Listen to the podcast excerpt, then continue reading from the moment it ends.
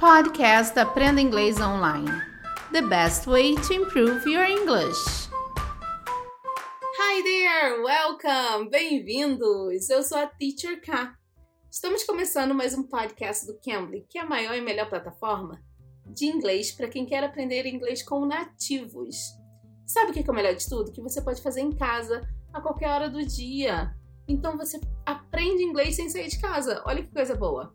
Você pode ter essa experiência usando o código TEACHERK, TEACHERCA, tudo junto, e você tem essa aula totalmente grátis. Mas se você quiser uma aulinha para o seu pequeno, você também pode acessar o Cambly Kids e ter uma aula totalmente experimental por apenas um real. 30 minutos de aula experimental por apenas um real. Vai lá, acesse o Cambly Kids.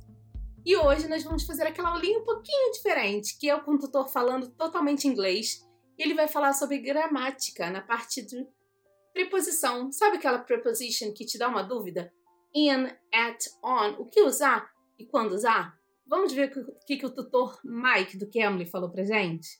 Vamos ouvir. Let it begin! Let it begin! Let it begin! Hi.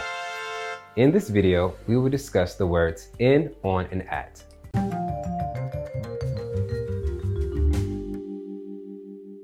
In, on, and at are used to show when something happened, when something happens, or when something will happen, as it refers to a preposition of time.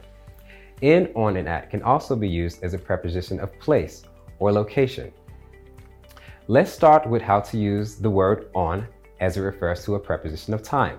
You use the word on when you are referring to days, dates, and specific holidays. Here are a few examples. My birthday is on December 4th. This is a specific date. The school week begins on Monday. This is a day. We will open presents on Christmas Day. This is a specific holiday.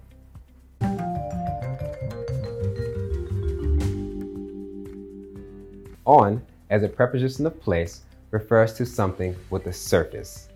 It is very easy to remember. For example, I am writing on this board. This is a surface, so you will use on for this. The cuneifer is on the table. Her painting is hanging on the wall. The key to remembering where to use on as it pertains to a preposition of location or place is just surface.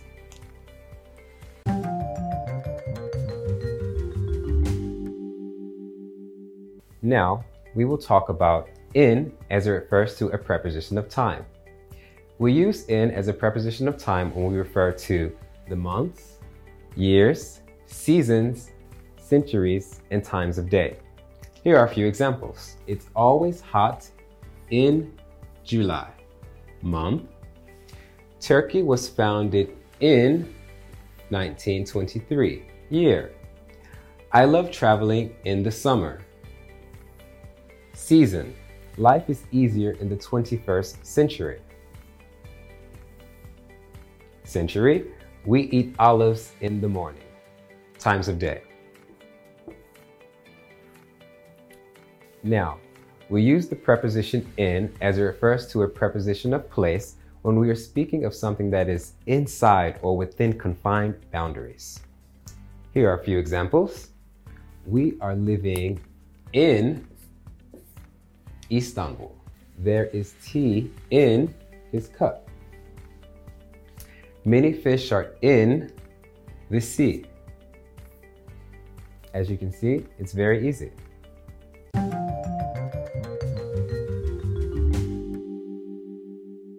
Now we will discuss the preposition at as it refers to times.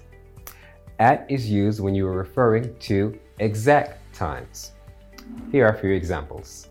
I will start working at 8 o'clock. This is an exact time. At 2 o'clock, she will have lunch.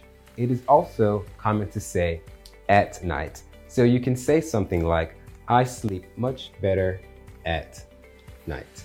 And everyone will understand you.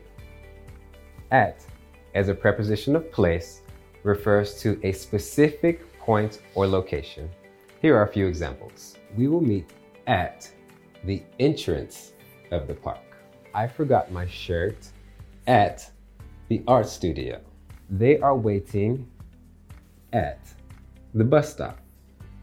As you can see, these all refer to specific points or locations.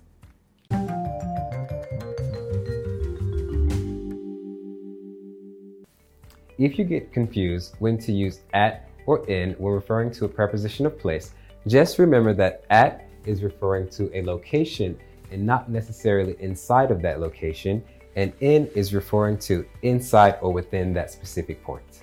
Thank you guys for watching. Don't forget to subscribe and like. Essa foi a nossa aulinha com o tutor Mike do Cambly. Você que ainda não foi lá no nosso canal do YouTube, vai lá, se inscreva no Cambly Brasil, ative as nossas notificações para sempre receber notificações que estamos com podcast novo e agora teremos lives também para vocês, tá bom? Espero que tenham gostado. Eu sou a Teacher K e aguardo vocês aqui no próximo episódio. Bye, be safe.